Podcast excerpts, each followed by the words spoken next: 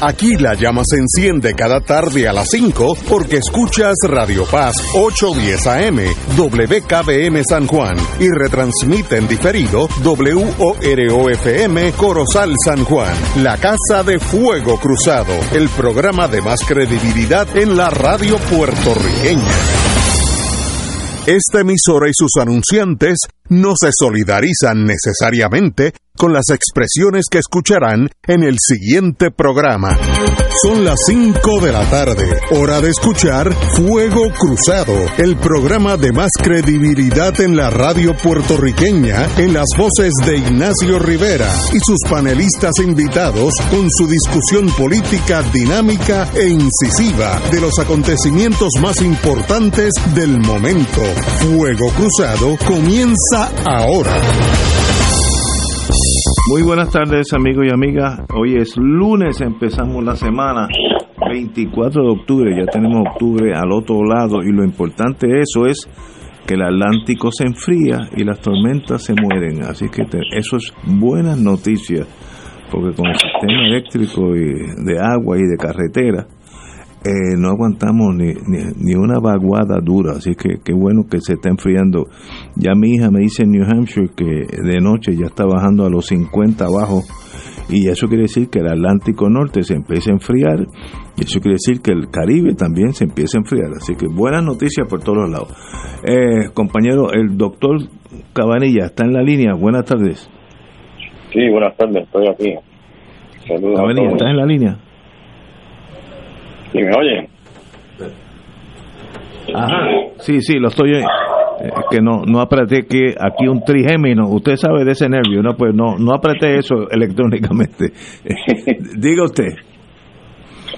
Bueno, pues hoy las noticias son un poco mejor que la, que la semana pasada. Qué bueno. Eh, vamos a empezar por las muertes, eh, que han bajado. La semana pasada teníamos 4.14 promedio y 4.14 muertes por día. Y esta semana eh, son 3.14. Así que ha mejorado. Eh, eso pues es, muy importante. La, la muerte es una de las cosas que seguimos más de cerca para ver cómo va evolucionando la pandemia. Las hospitalizaciones el viernes pasado parecían estar subiendo en los pasados cinco días, pero ahora están bajando. parece que ese esa amague que hubo de que, de iban a subir más las hospitalizaciones eh, se fumó, no, no, está ocurriendo eso, así que eso fue aunque no están bajando de forma bien prominente, pero por lo menos eh, ya no están no están subiendo. Eh, la utilización de la unidad de intensivo hace poco pues estaba amenazando con subir, pero ahora se ha estabilizado y estamos en una meseta en la, gráfica. Eh, respiradores ocupados por COVID, el número de, personas que están dependientes de un respirador ha bajado también en la última semana y a través de los meses la diferencia es todavía más prominente. Solamente hay una noticia mala y es que la tasa de positividad hace siete días subió un poco de un rango de 13, estaba por ahí por el rango de 13 y ahora subió a 15, al rango de 15, pero luego de eso se ha estabilizado, o sea, no ha seguido subiendo. Hoy la tasa de positividad de 15.48 y hace una semana atrás era 13.77. Vamos a ver cómo se comporta de aquí en adelante. En cuanto al número de casos nuevos, Bien, todavía yo no creo que sea analizable eso, porque la semana pasada pasada hubo cuatro días en que los, casos nuevos, ya sea por PCR o por antígeno, eran idénticos. Obviamente hay algo con esos datos que, no es correcto y no, no he podido averiguar qué escribir, pero no, no he podido conseguir una contestación Así que mientras eso sea así, pues no, realmente no es posible establecer una tendencia. Tuvimos cuatro días corridos en que los casos fueron el mismo número. Y entonces, en cuanto al panorama internacional, eh, la doctora Waneski, que es la directora del CDC de Estados Unidos, eh, nos dice que este invierno promete ser muy problemático en Estados Unidos porque ha habido muy poco interés en vacunarse contra COVID y contra influenza. Y sabemos que ya la influenza está por ahí despuntando. En Puerto Rico ya, ya, este, estamos por encima eh, de lo que llamamos la, la línea, el umbral de, de casos. O sea que hay brotes en 78 pueblos de la isla. Y en Estados Unidos se está empezando a ver lo mismo. Así que, de nuevo, como mencionado anteriormente, es importante que se vacunen no solamente con la vacuna bivalente contra el COVID, sino contra la influenza también. Ya yo estoy viendo casos en, trabajo en el centro de cáncer y eso pues es peligroso en pacientes que están inmunocomprometidos particularmente. Ustedes saben que la, la infestación de la influenza es como si fuera un catarro, pero mucho más fuerte, como si fuera una monga en esteroides. El paciente tiende a tener mucho más malestar, más dolor en el cuerpo, eh, con un catarro muy corriente y también eh, mucho más fiebre y tos.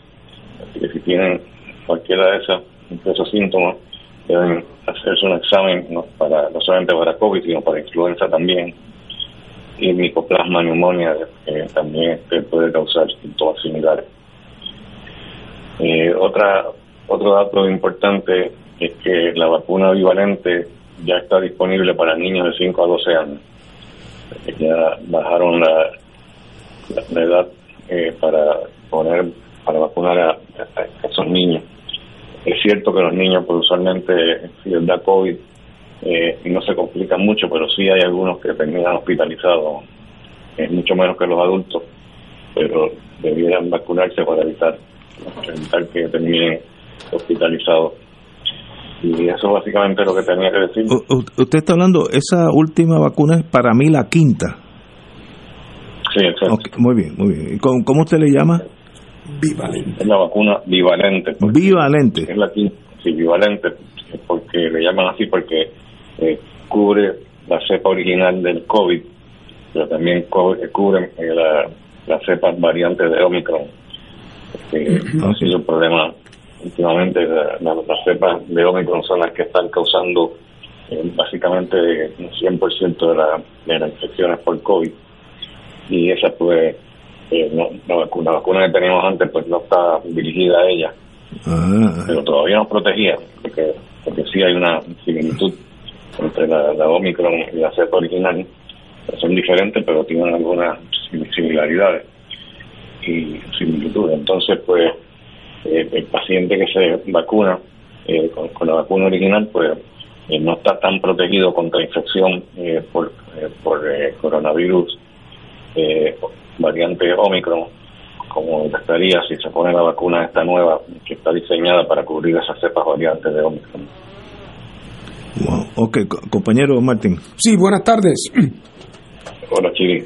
Mira, te pregunto, ya llevamos varios meses en Estados Unidos y presumo que aquí también, con, con estas nuevas variantes que van entrando. Eh, y me pregunto yo si, si hay ya suficiente información recopilada en Estados Unidos sobre si estas nuevas variantes de estos últimos meses tienen alguna diferencia marcada en cuanto a severidad o en cuanto a transmisibilidad con respecto al, al Omicron a que estábamos acostumbrados? Sí, son no, no son más severas las infecciones eh, con estas variantes nuevas. Hasta ahora pues no han sido más severas que con las otras variantes eh, de Omicron, eh, pero sí es, es más contagiosa, por eso que están por eso que están empezando a despuntar, porque cuando hay una, una cepa que es más contagiosa, pues esa es la que se queda con el mercado por completo, y eso es lo que está empezando a ocurrir, ¿no? Están, están derrotando a las otras cepas en términos de infectar, de la habilidad de infectar a los humanos, mm. y que son más contagiosas. Ah, pues muy bien, así que, pero por lo menos más severas no lo son hasta ahora. No, okay. hasta ahora no. Gracias. Compañero. Buenas tardes. Yo, eh, mira, eh, la, la cifras que tú das pues son alentadoras, aunque todavía son relativamente altas como la tasa de positividad.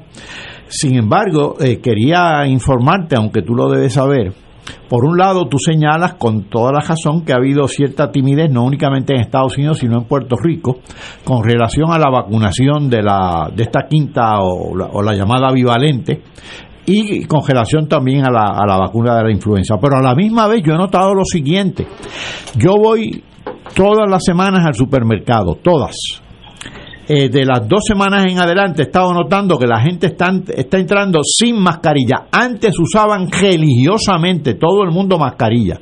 Esta mañana yo entré con mascarilla y me sentía como un pájaro jaro. Eh, así que por un lado no se ponen la vacuna, por otro lado no se protegen menos evidentemente pues no, no, se está usando la mascarilla por lo menos no a, al nivel que se utilizaba anteriormente. Y por otro lado los indicadores que tú señalan que tú señalas si no demuestran reducción por lo menos están como en una meseta. Y ese es el cuadro verdad correcto. Eh, la gente eh, está definitivamente usando menos comúnmente la mascarilla eh, ya no es necesario, no es obligación usar la excepción, para excepción de algunos sitios, como por ejemplo los hospitales, en la oficina médica, pues todavía es obligatorio usarla. Eso sí, Eh, sí. Y en, la- en el recetario de las farmacias también, como si en el resto de las farmacias la gente no, no estuviera enferma, igual que cuando va al recetario. Muchas veces van al recetario a buscar una receta eh, para COVID, pero entonces muchas veces pues también van a, a- a otro sitio donde están las la Tylenol, las aspirinas, etcétera y que eso no hace sentido, pero sí, este, la gente ya no está preocupándose tanto eh, por, por, por, por protegerse, por proteger a los demás. Wow. Eso, eso no hay duda. Eh, Tengo una pregunta aquí de un ciudadano. Tengo ya la quinta vacuna y ahora qué sucede? Pues por el momento no sabemos Con suerte cómo nada. contestar esa pregunta. Usualmente, eh, como a los cuatro meses, eh, las vacunas empiezan a perder este, Su eficacia. No es que no es que desaparezca por completo la eficacia, pero la, la cantidad de anticuerpos que uno tiene eh, empieza a bajar. Así que yo no sé si en cuatro meses, en agosto fue que se aprobó la, la vacuna bivalente, a finales de agosto creo que fue.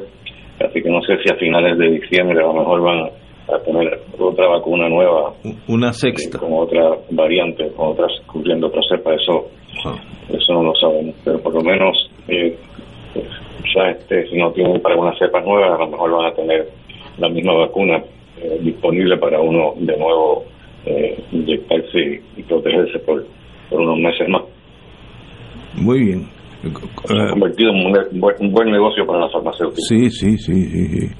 Eh, doctor, como siempre, un privilegio. Espero que el viernes sean aún mejores las noticias, si liquidamos este monstruo que tanta gente ha, ha matado en, el- en su trayecto.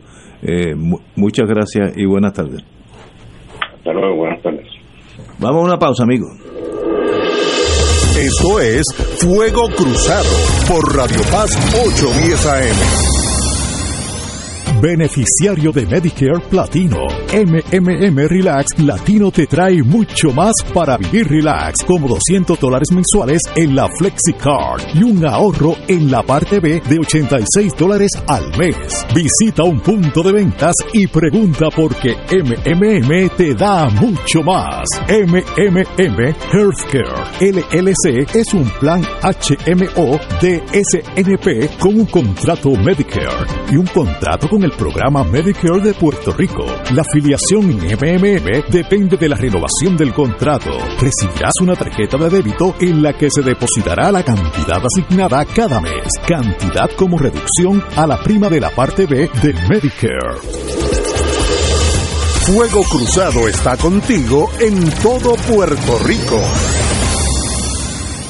Salsa de Tomate Goya, celebrando su 60 aniversario, presenta La Trova de los 70. Un tributo a Joan Manuel Serrat y Mercedes Sosa, con Carmen Nidia Velázquez, Carlos Esteban Fonseca y la dirección musical de Eduardo Reyes. Ven a disfrutar con nosotros una noche de nostalgia y alegría, con quienes cambiaron el rumbo de la música por más de tres décadas. La Trova de los 70, en Moreno Café Teatro y Bar, Centro de Bellas Artes de Caguas, 29 y 30 de octubre. Te invita Don Q. Boletos en tiquetera.com. La fiesta. Fuego Cruzado, el programa de más credibilidad en la radio puertorriqueña, es ahora la tribuna abierta de análisis noticioso, con diversas perspectivas que exploran el trasfondo de lo que acontece a diario y cómo nos afecta. Escucha Ignacio Rivera y sus panelistas invitados de lunes a viernes en Fuego Cruzado en transmisión diferida a las 10 de la noche por Oro 92.5 FM.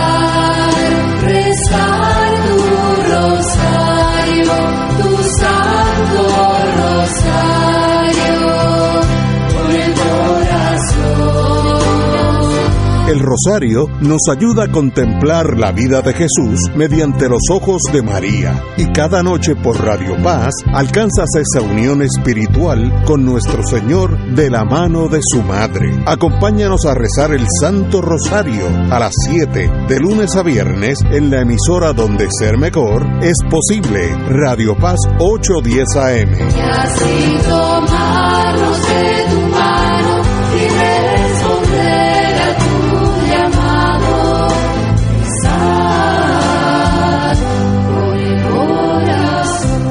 Oro 92.5 y Radio Paz 810 AM presentan. En la celebración de los 100 años de la Radio Nacional de Puerto Rico, honrando a nuestro cardenal Luis Aponte Martínez en su centenario, con Memorias del Cardenal, datos de su libro autobiográfico, Porque a mí. Recuerdo haberle dicho a los presentes que el predecesor de mi predecesor, Monseñor Edwin Vicente Bainer, había permanecido en la sede unos 15 años. Mi inmediato predecesor, Monseñor Jaime Pedro Davis, había ocupado la sede por 21 años. Por lo que a mí me toca, mi abuelita acababa de morir a los 95 años. Por tanto, no debían preocuparse. La toma de posesión de un nuevo arzobispo no se repetiría por muchos años. La profecía se cumplió, pues permanecí como arzobispo de San Juan por 34 años hasta el 9 de mayo de 1999. Oro 92.5 FM y Radio Paz 810 AM presentó en la celebración de los 100 años de la Radio Nacional de Puerto Rico, honrando a nuestro cardenal Luis Aponte Martínez en su centenario, con Memorias del Cardenal, datos de su libro autobiográfico, Porque a mí. Y ahora continúa Fuego Cruzado.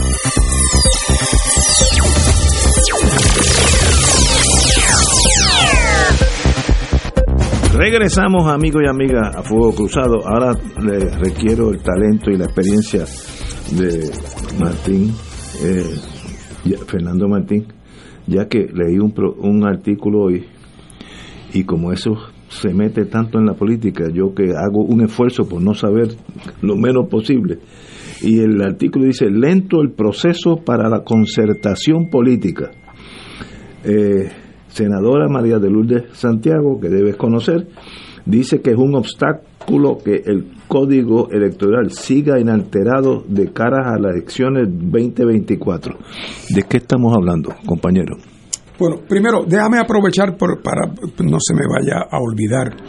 Eh, hacer un pequeñito anuncio eh, que, quiero hacer. Eh, se, ha, se ha hecho una, una película, un documental sobre la vida de don Rafael Cancel Miranda, eh, que realmente mm, fue una persona pues tan, espectacular. Bueno, tú lo has conocido y, sé que tienes excelente opinión de él.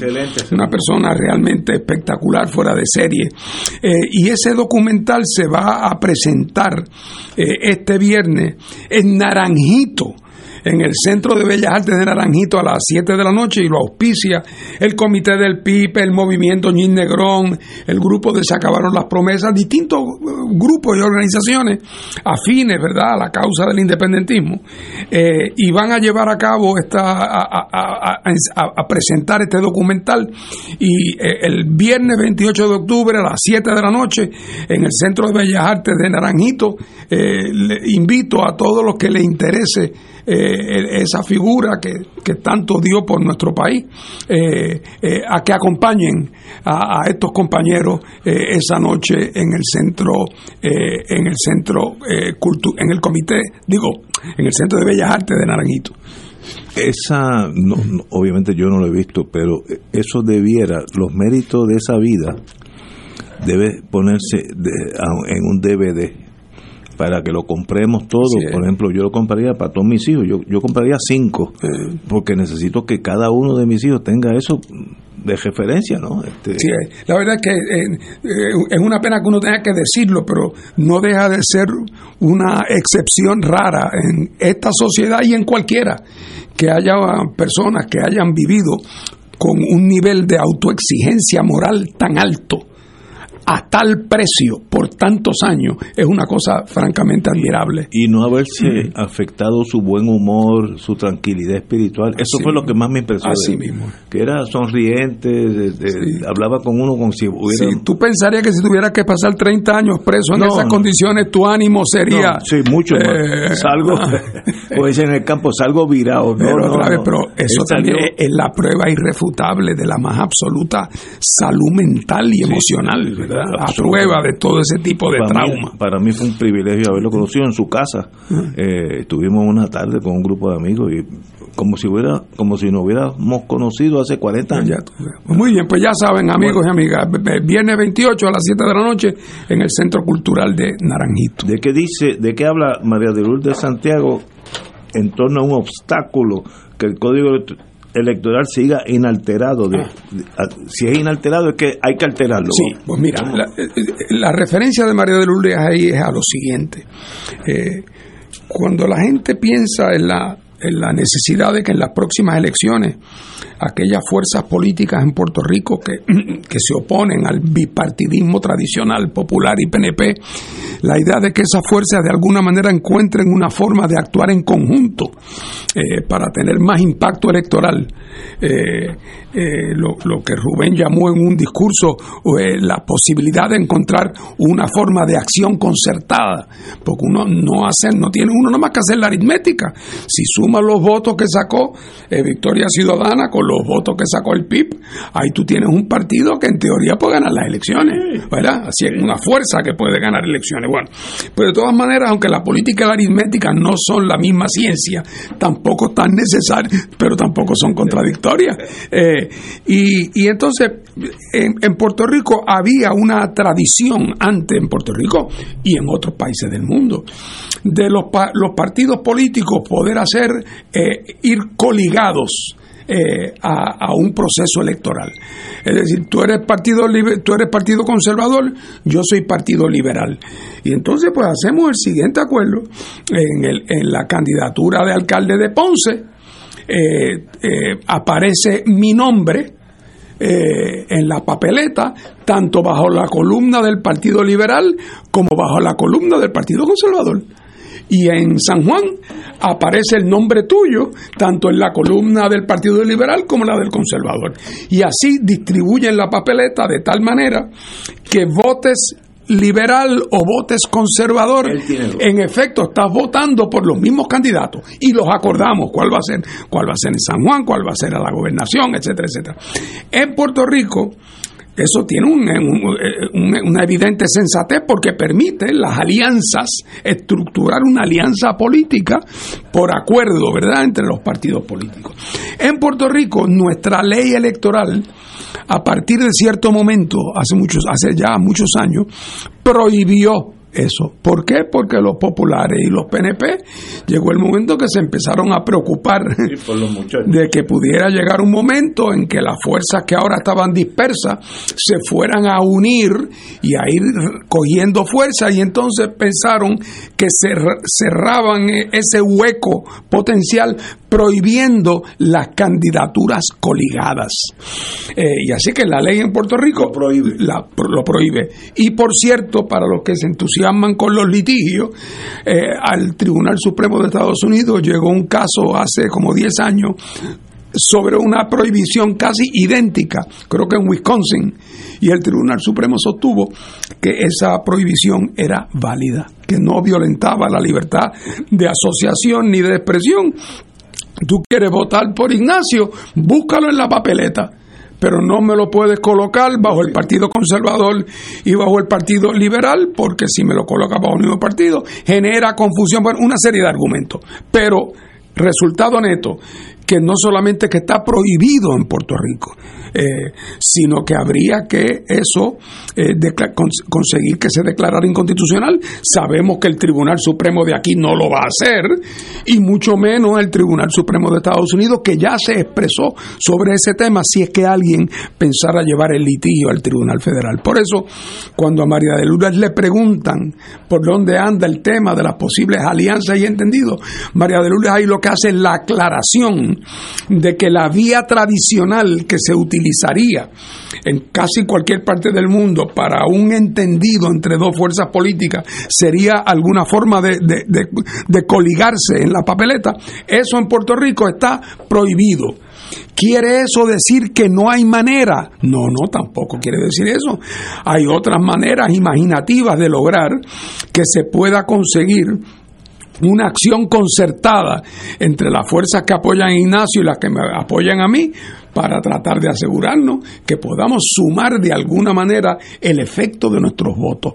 Eh, así que de eso es lo que está planteado. Nosotros hemos dicho públicamente que estamos en la mejor actitud de explorar todas las posibles vías para tratar de asegurar que sin que nadie tenga que rendir sus posiciones pueda haber acciones concertadas electorales y no electorales también, pero electorales y no electorales que permitan que el bipartidismo popular y PNP no se beneficie de, una, de una división de fuerza eh, entre, entre aquellos que los adversan, ¿verdad?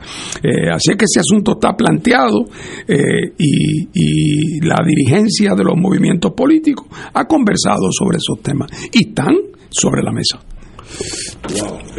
Ignacio, permíteme una analogía. En el mundo económico, las empresas privadas dicen que creen en la competencia, pero jamás compiten. Lo que hacen es, si existe un monopolio, ese monopolio hace todo lo posible por conservar ese poder monopólico. Inclusive le pone trabas a la entrada de algún competidor. La única manera de romper con ese monopolio es que efectivamente entre un competidor con fuerza suficiente para desafiarlo o que el Estado resquebraje el monopolio como hizo hace años, por ejemplo, el gobierno de Estados Unidos con la ATT, que fue un caso muy, muy connotado. Pues lo mismo pasa en el mundo político. ¿Tú crees que el Partido Popular y el PNP, que son un oligopolio, van a cederle espacio a el PIB o a Victoria Ciudadana? Pues no, hay que arrebatárselo. Por fortuna, ya en el, en el 2020 empezó ese resquebrajamiento del oligopolio. Eh, para sorpresa de muchos, el PNP y el Partido Popular en el 2020, ambos colapsaron sus votos, ambos bajaron sus votos y llegaron a poco más de 30% cada uno de ellos y el gestante 30 y pico por ciento lo sacaron los gestantes partidos, sobre todo Victoria Ciudadana y el Partido Independentista Puertorriqueño, que que son obviamente candidatos lógicos a, hacer algún tipo de concertación para eh, romperle el espinazo, para arrebatarle el poder a el Partido Popular y al PNP, a arrebatarlo en términos electorales, claro está, no se trata de nada eh, violento. ¿Para romper con qué? Mira, para romper con un mal gobierno que ya lleva décadas. un buen gobierno, un gobierno progresista y un mecanismo procesal para también revisar las relaciones políticas entre Estados Unidos y Puerto Rico. Pero eh, inmediatamente un buen gobierno, un gobierno en que la gente confíe, en que haya buena comunicación entre el, entre el aparato público y, el, y la ciudadanía y el aparato privado también, en que haya honestidad, en que nos digamos la verdad. Pues mira, con que nos digamos la verdad nada más, para mí eso es casi un programa, eso es casi un programa. Así que realmente el, no va a haber ninguna apertura de parte del PNP y del Partido Popular a revisar de manera eh, progresista el código electoral. Le van a poner trabajo. No solamente, pero y es no solamente en cuanto a este aspecto. El, la realidad es que probablemente no vaya a haber ningún cambio de ninguna significación en el código electoral de Puerto Rico, porque en el fondo los populares y el PNP están de acuerdo en el fondo. Cada cual hace sus maniobras para dar la impresión de que es reformista, pero en el fondo tienen un entendido eh, de que de ir con el código electoral tal cual está. Y francamente, para que hagan un cambio cosmético engañoso, yo prefiero que no hagan ningún cambio y, a jugarla entonces, Clara. Pero la timidez se basa en que los dos partidos grandes, entre comillas, ya no son tan grandes, temen que si permiten esa coalición de votos, ellos están en peligro de... Ah, sí, sí, claro que sí. ese, ese es la, la- el ancla para, sin, para du- toda esta ley. sin duda alguna. Eh, Sin eh, duda alguna, imagínate otra vez.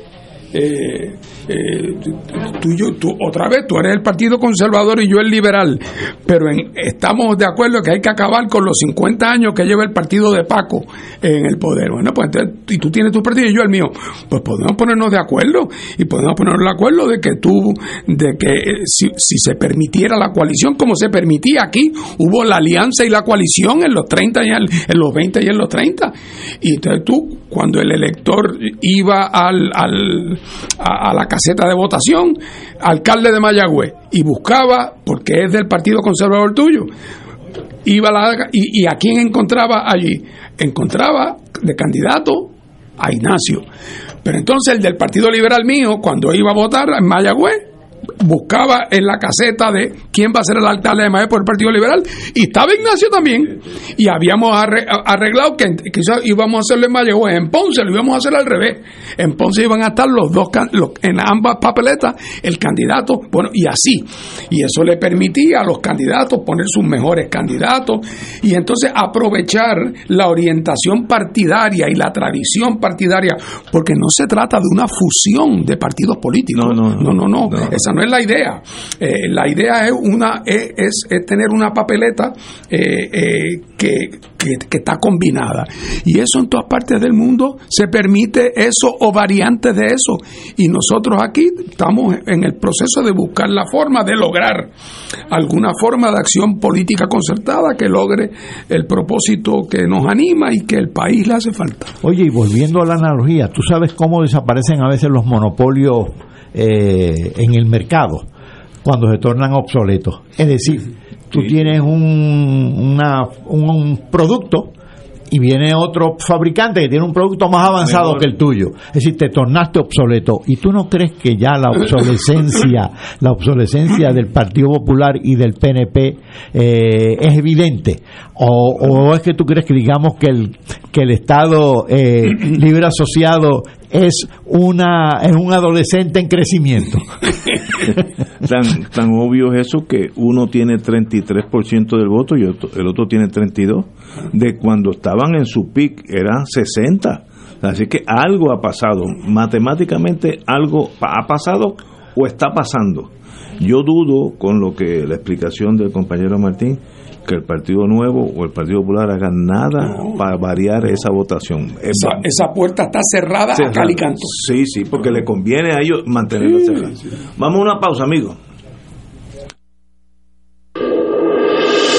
Esto es Fuego Cruzado por Radio Paz 810 AM. Beneficiario de Medicare Platino. MMM Relax Latino te trae mucho más para vivir relax, como 200 dólares mensuales en la FlexiCard y un ahorro en la parte B de 86 dólares al mes.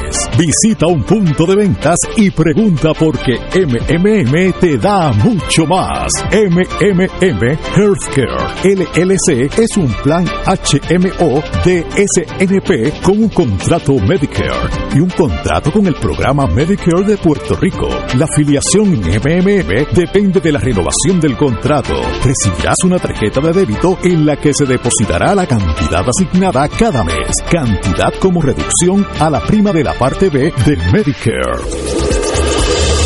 Fuego Cruzado está contigo en todo Puerto Rico.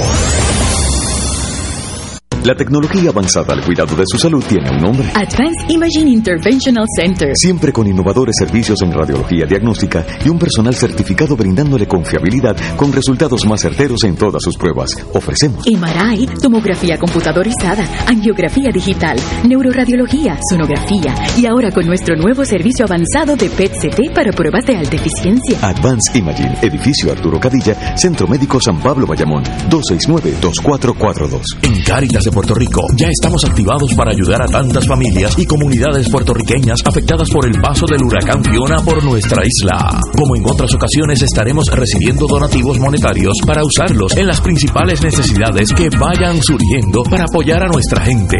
No estaremos recibiendo donaciones materiales, pues es más efectivo adquirir lo que sean las principales necesidades para los damnificados. Igual que en el huracán María, que ayudamos a los 78 municipios de Puerto Rico con amor y dedicación, estamos dispuestos a repetir esta gesta. Somos un pueblo resiliente y con fe nos pondremos de pie nuevamente. Pueden enviar su donativo solidario por medio de caritaspr.net vía PayPal, ATH móvil en el renglón de donar bajo Caritas PR o a nuestra dirección postal PO Box 8812 San Juan, Puerto Rico 00910-0812. Sigamos unidos en oración, fe y acción y que Dios los bendiga siempre. Despierta con la gracia de Dios iluminando el sendero y responde al llamado de congregarnos en su nombre cuando el sol despunta en el Santuario Nacional de Nuestra Señora, Madre de la Divina Providencia, tempranito en la mañana, el sábado 5 de noviembre. 5 y 30 de la madrugada para otra misa de madrugadores, la celebración eucarística que se ha convertido en tradición y fuente de bendiciones para la familia católica. Por motivo de la pandemia se practicará el distanciamiento físico recomendado y el uso obligatorio de mascarillas. Se llevarán a cabo confesiones previo a la Santa Misa. Participa en este encuentro mensual y comienza el fin de semana en paz y renovado, asistiendo o escuchando la transmisión en directo. Misa de madrugadores por Radio Paz 810 AM o Radio Paz 810.com y Oro 92.5 o Radio Oro FM.com. Info santuario de la providencia.org 787-646-9448. La pelota en dirección hacia territorio del jardín derecho. Dígale que no hizo pelota. Escucha en esta temporada de la Liga de Béisbol Profesional Roberto Clemente los juegos de los máximos campeones, criollos de Caguas. Criollos que se unen para vencer. Por aquí, Radio Paz 810 AM y Radio Paz 810.com. Porque Caguas sabe a béisbol. Este parece chulito, este parece chulito. Y ahora continúa Fuego Cruzado.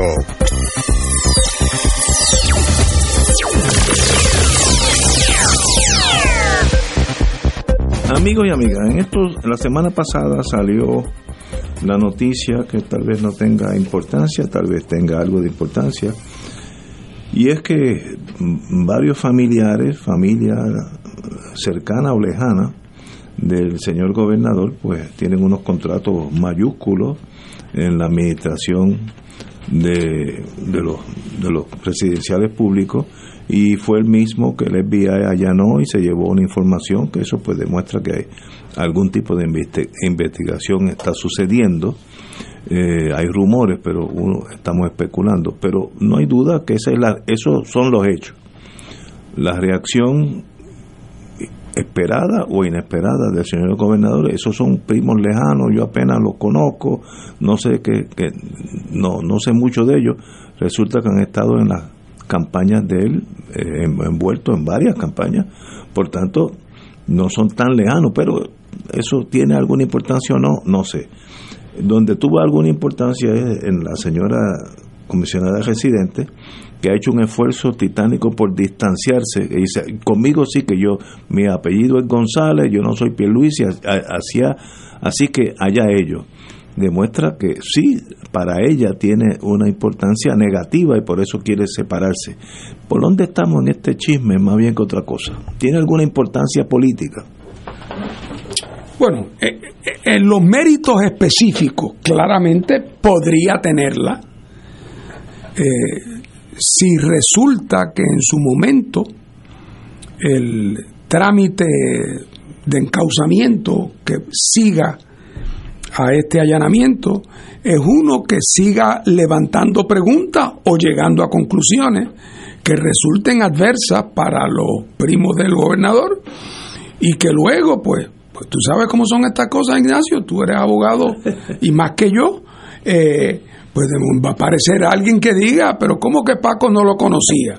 Si cada vez que voy a tal sitio a comer me encuentro con Paco y él, ¿verdad? Van, o sea, eh, eh, pero aquí lo que pasa es otra cosa. y es que en Puerto Rico hay un nivel de suspicacia que me parece a mí que es un nivel de suspicacia muy alto. Y que ese nivel de suspicacia muy alto no es gratuito. Es que venimos por los pasados 30 o 40 años eh, viendo ya no meramente rumores y chismes, múltiples convicciones de personas que todos siguen un patrón similar. Es decir, personas que están allegadas, no necesariamente por sangre, puede ser por amistad, por, por, lo que fuera, personas allegadas a los que han estado encumbrados en los gobiernos de Puerto Rico, al resultado que desarrollan unos éxitos empresariales espectaculares. Eh, no digo yo que todos los casos sea porque han recibido un tratamiento privilegiado o que han sido en ese sentido favorecidos, porque yo no conozco todos los casos, pero a nadie se le escapa en Puerto Rico que el sistema de financiamiento de campañas políticas, el sistema de amiguismo y panismo, eh, y, la, eh, y, los vínculos cercanos con personas en posición de poder han sido fuente de enriquecimiento para múltiples personas en Puerto Rico a lo largo de los últimos 30 o 40 años. Y como eso lo sabemos, cuando de momento aparece que unos parientes del gobernador, primo segundo o lo que fuera, unos parientes del gobernador, que además resulta que no es que meramente son parientes, porque es un, un accidente biológico, sino que además fueron allegados muy estrechos a sus campañas políticas. Resulta que tenían contratos multimillonarios de administración, producto de la contratación con el gobierno, y que resulta entonces además que estas personas o sus negocios son objetos de una pesquisa federal que está en una etapa suficientemente avanzada como que para que se dicte una orden de registro y allanamiento del manejo de estas corporaciones en la oficina de uno de los primos. Otra vez, ¿cuántas veces no ha ocurrido que esas cosas acaban en nada, jurídicamente hablando? Pero otra vez es la combinación de muchos elementos. Por lo tanto, en Puerto Rico, cuando estas cosas pasan, le refuerza a uno la preocupación de que aquí no se está trabajando eficazmente el tema de reducir el, asunto de los parientes y dolientes. Otra vez, no digo que este sea el caso en particular, porque yo no conozco los detalles, pero en Puerto Rico no, vamos a jugar el juego de los inocentes. Así es que a un, a un gobernante esto le hace daño, pues claro que le tiene que hacer daño porque se genera una impresión, le da a los adversarios un punto de ataque y a los que están adentro les hace más difícil la defensa.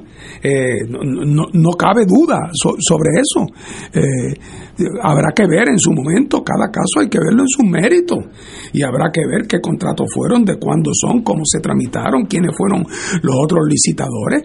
Habrá que ver si es que le vendieron al gobierno eh, eh, eh, le vendieron al gobierno 10 planchas de zinc. Sí, pero es que ellos venden 5 mil planchas de zinc al día y se la venden a, otros empresarios privados. Bueno, pues ahí el riesgo de que mediara corrupción o favoritismo, o, son la empresa líder en tal sitio que tiene fama de que ofrece los mejores servicios o de que cobra los precios más baratos. Todo eso habrá que verlo en su momento.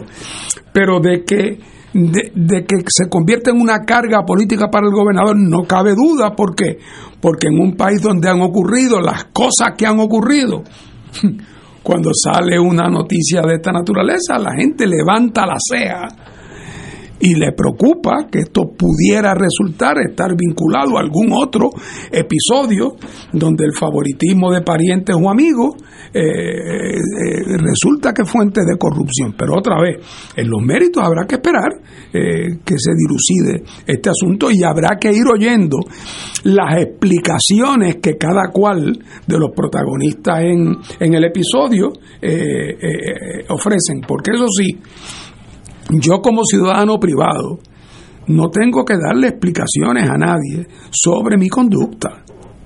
Pero si yo soy un funcionario público y soy el jefe de un gobierno que todos los años contrata en bienes y servicios la mitad de su presupuesto consolidado, vengo obligado, no solamente como el famoso cuento de la mujer del César, a, ser casta y pura, sino a parecerlo. Eh, eh, eso opera aquí y viene el gobierno y, y los políticos obligados a proveerle a la ciudadanía satisfacciones eh, y tranquilidades de mire señores, ha pasado esto y aunque yo no estoy acusado ni estoy envuelto, quiero hacer la siguiente explicación para que ustedes no pierdan sueño pensando que aquí hay nada malo ese asunto de que yo sobre eso, gobernador, no me tengo ni que expresar y que haya que trabaje la justicia, eso no es así en el caso de los funcionarios públicos. Tienen una obligación de, de dar la cara política y de explicarle al país por qué algo que tiene un cierto mal olor no es nada que está podrido. Tienen la obligación de hacerlo. Estoy de acuerdo contigo. Lo que dice la prensa, página 8 del sábado, y estoy leyendo de aquí sin conocer los hechos, se sospecha que se inflaban los precios de los servicios de mantenimiento a los residenciales públicos.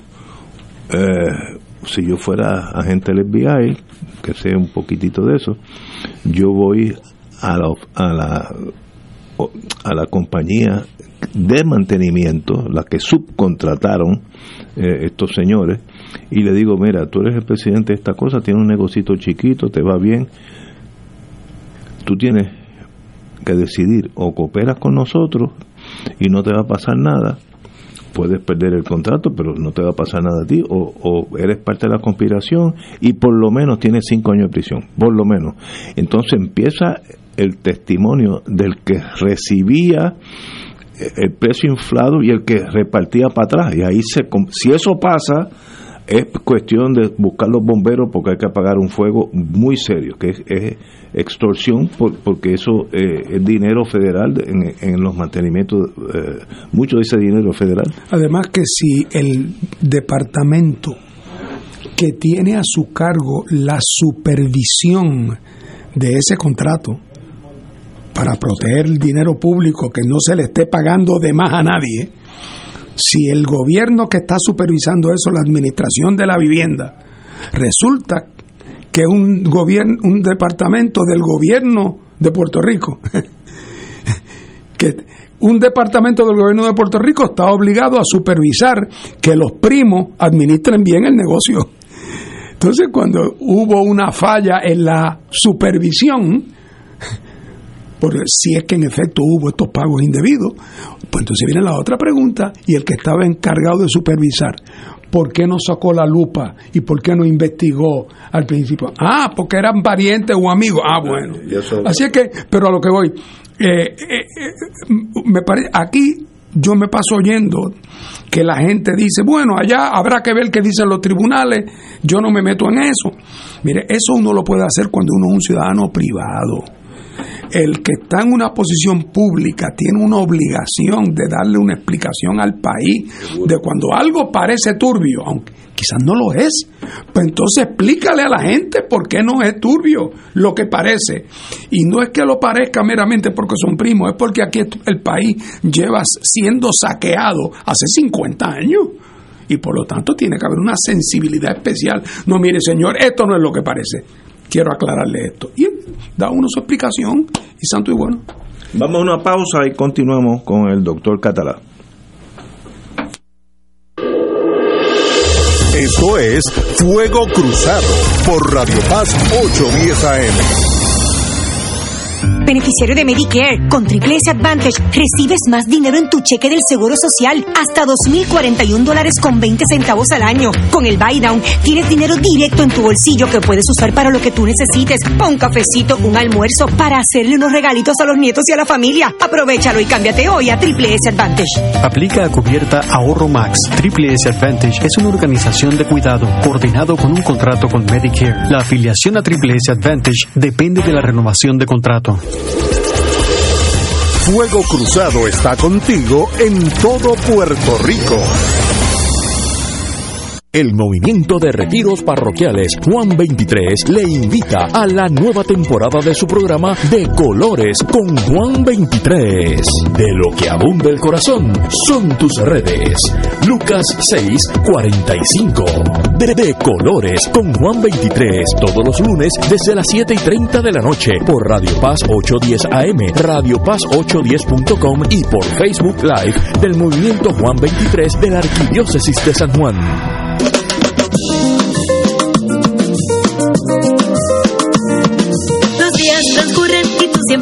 Conmigo. Si llueve, si truena o si sale el sol, tú siempre me das tu buena energía. Eres música, risa, la voz que pone a pensar. Así es la radio de mi país, siempre a todas con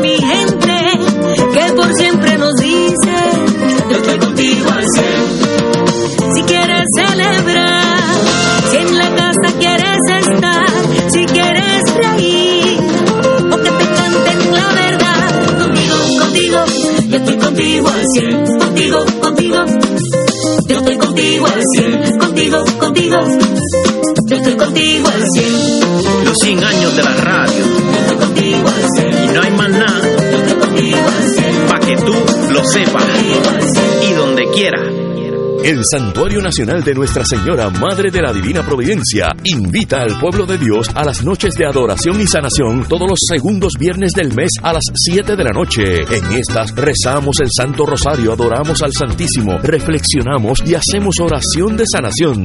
Noches de sanación y adoración los segundos viernes del mes. Para información, comunícate al 787-646-9448 o en santuariodelaprovidencia.org. Radio Paz te ofrece el mejor motivo para levantarte temprano y disfrutar el comienzo de un nuevo día de lunes a viernes con Enrique Liboy y Radio Paz en la mañana. La dosis perfecta de noticias, deportes y éxitos musicales de todos los tiempos, humor y curiosidades, calendario de actividades y tus peticiones musicales por el 787-300-4982. Conéctate con el 810 AM de lunes a viernes con Enrique Liboy y Radio Paz en la mañana. Tu mejor compañía en temporada de huracanes es la radio. En específico, Oro 92.5 FM, la excelencia musical y Radio Paz 810, donde ser mejor es posible. Todo lo que quieres saber minuto a minuto, de manera seria y confiable, está aquí. Llevaremos tus mensajes de emergencia, avisos de cambios de turno en tu trabajo o cualquier información de importancia para facilitar tu vida. Solo llama al 787-751-1018 o 787-751-1380 y tu familia de Oro 92.5 y Radio Paz 810 te apoya y resuelve. Juntos nos vamos a preparar mejor para enfrentar cualquier evento porque somos el equipo que siempre está a tu lado. A tu lado. Nadie te cuida más que tu familia de Oro 92.5 FM y Radio Paz 810 AM. Miércoles de Infoempresas a las 4 de la tarde. Con entrevistas e información con nuestros emprendedores y empresarios. No te lo puedes perder. Miércoles a las 4 de la tarde. Por aquí, por Radio Paz 810 AM y Radio Paz 810.com. Los espero. A mí me gusta mi pueblo, a mí me gusta mi gente, a mí me gusta mi pueblo, a mí me gusta mi gente. Cáritas de Puerto Rico ya estamos activados para ayudar a tantas familias y comunidades puertorriqueñas afectadas por el paso del huracán Fiona por nuestra isla. Como en otras ocasiones estaremos recibiendo donativos monetarios para usarlos en las principales necesidades que vayan surgiendo para apoyar a nuestra gente.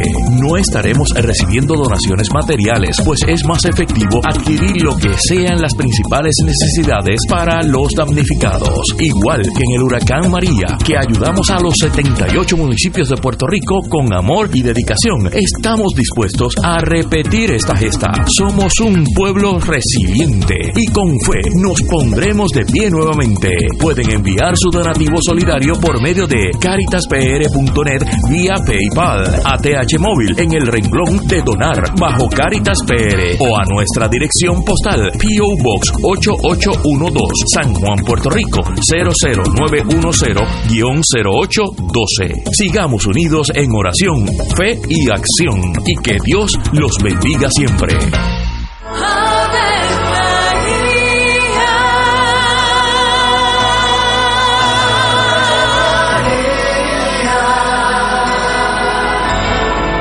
El ángel del Señor anunció a María.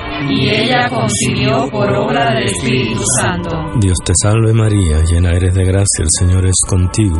Bendita tú eres entre todas las mujeres, y bendito es el fruto de tu vientre Jesús. Santa María, Madre de Dios, ruega por nosotros pecadores, ahora y en la hora de nuestra muerte. Amén. He aquí la esclava del Señor. Hágase en mí según tu palabra. Dios te salve María, llena eres de gracia, el Señor es contigo.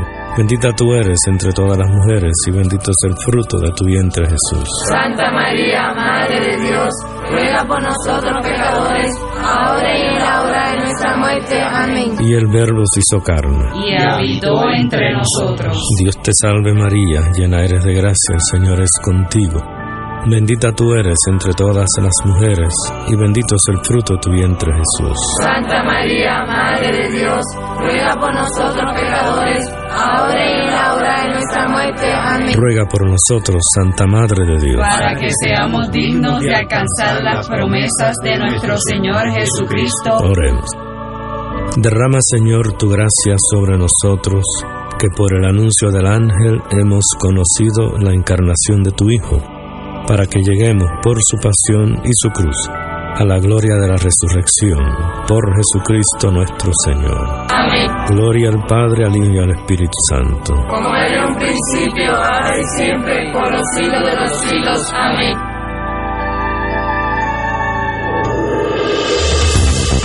Aquí la llama se enciende cada tarde a las 5 porque escuchas Radio Paz 810 AM, WKBM San Juan y retransmite en diferido WOROFM Corozal San Juan, la Casa de Fuego Cruzado, el programa de más credibilidad en la radio puertorriqueña.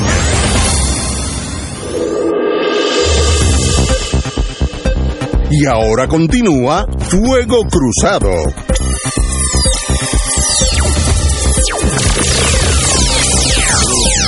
Regresamos, amigos y amigas. Eh, me pregunta un amigo de allá por Mayagüez, eh, ¿cuándo va, lo van a presentar en el área oeste, el documental de Cancel Miranda? No sabemos, no tenemos idea. Eh, también otra pregunta es cuándo la van a hacer un CD, pero si nos llaman aquí, nos, con mucho gusto anunciamos para dónde van a estar, si van a hacer un CD, dónde se va a conseguir, todo eso, cuente con Fuego Cruzado. Bueno, nos quedamos, Paco, Paco Catalán, Sí. en el esquema, el dinero que entra para esos contratos no es un dinerito que yo estoy acostumbrado. Aquí, en el caso que se está investigando, son anualmente 21.9 millones de pesos. Que eso es dinero, heavy money. Mira, compañero. en el gobierno de Puerto Rico, desde hace años hay una tendencia que es peligrosa, que mucha gente aplaude. Algunos lo aplauden por ignorancia y otros lo aplauden por interesados. Y es que está aumentando el número de contratos con entes privados a la misma vez que disminuye el número de funcionarios públicos, el número de empleados públicos. Tendencia peligrosa. Eso está de moda ahora. Y es una tendencia que va a ir acompañada de creciente eh, irregularidades en el manejo del presupuesto, de crecientes conflictos de intereses.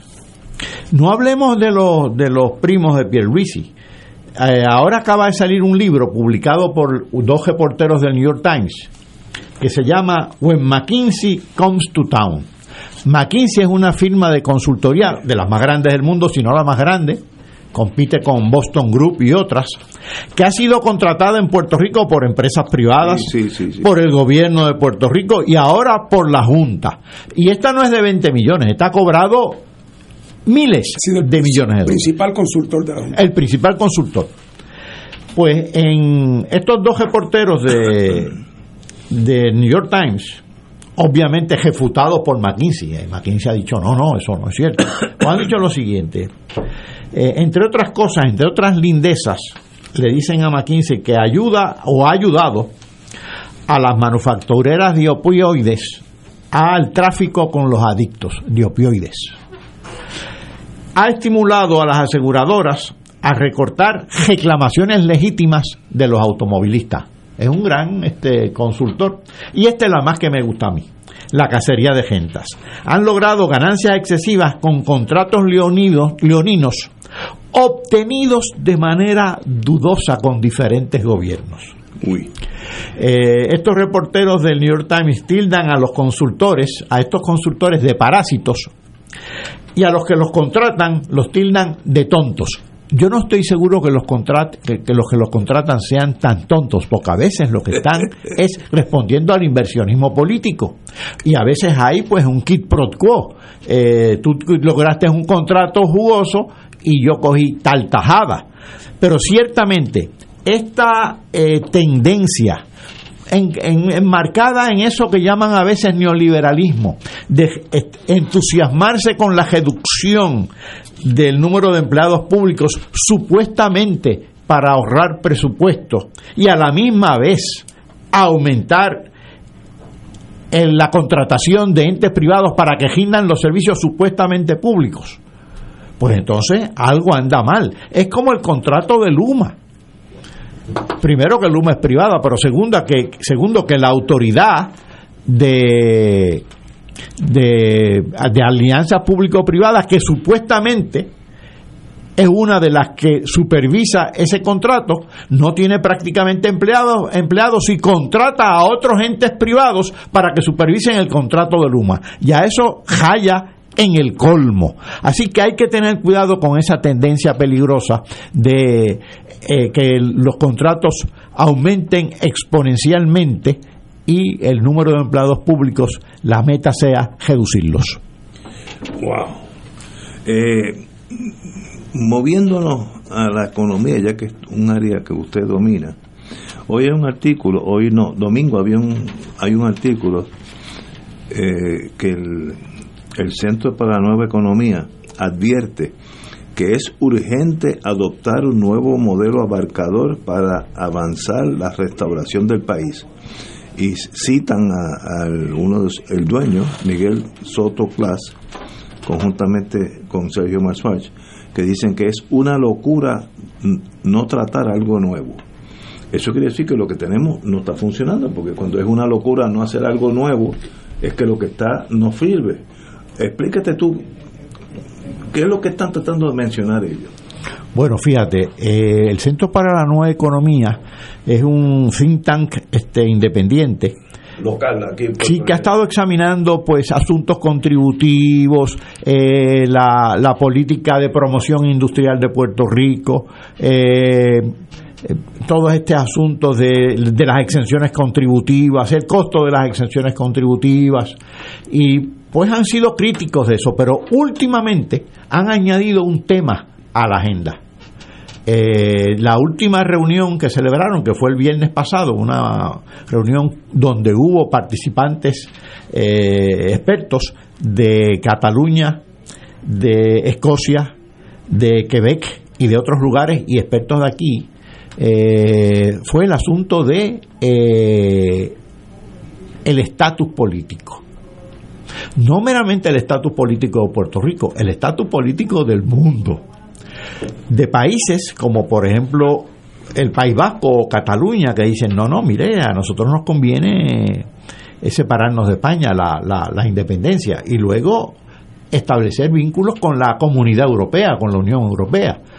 Las naciones sin Estado. Exacto. Entonces, eh, todo eso trasladado a Puerto Rico. ¿Y por qué invitaron a esta gente? Porque ellos querían ver cuál es la experiencia de todas esas personas, o más bien de todas esas regiones, de todos esos países, de todas esas naciones, a ver si arrojan luz sobre el caso de Puerto Rico. Pero me parece interesante porque el Centro para la Nueva Economía no examinaba el estatus político de Puerto Rico, se circunscribía a, a analizar las políticas dentro del marco constitucional, político existente.